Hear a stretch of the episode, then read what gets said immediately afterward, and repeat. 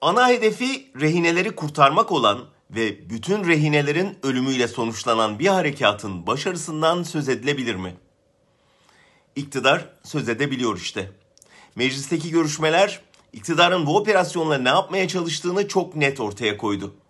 Mümkünse rehineleri geri getirip bir zafer havası yaratarak, olmuyorsa buradan yeni bir siyasi toplumsal gerilim başlatarak Cumhur İttifakı'nın erişini durdurmak, Millet İttifakı'nı bölmek.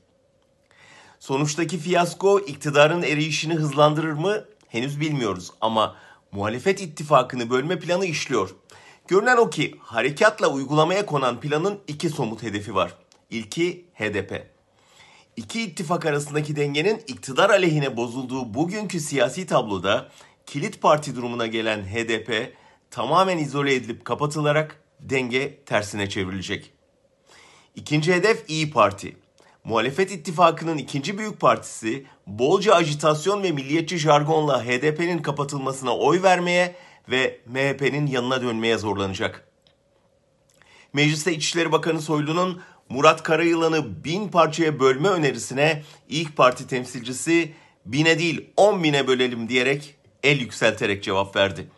Kürt meselesinin Millet İttifakı'nın yumuşak karnı olduğunu düşünen iktidar habile oraya vuruyor ve daha da vuracak. Hedefi bulmayan bir taşla birkaç kuş tutma çabası. İnsanları binlerce parçaya bölmek sonuç verse o yöntemin denendiği 90'larda bu sorun biterdi. AKP bu kan dursun isteyenlere askeri çözüm yerine siyasi çözüm önerdiği için halkın desteğini alabilmişti. Dön dolaş MHP'nin militarist çizgisine teslim oldular.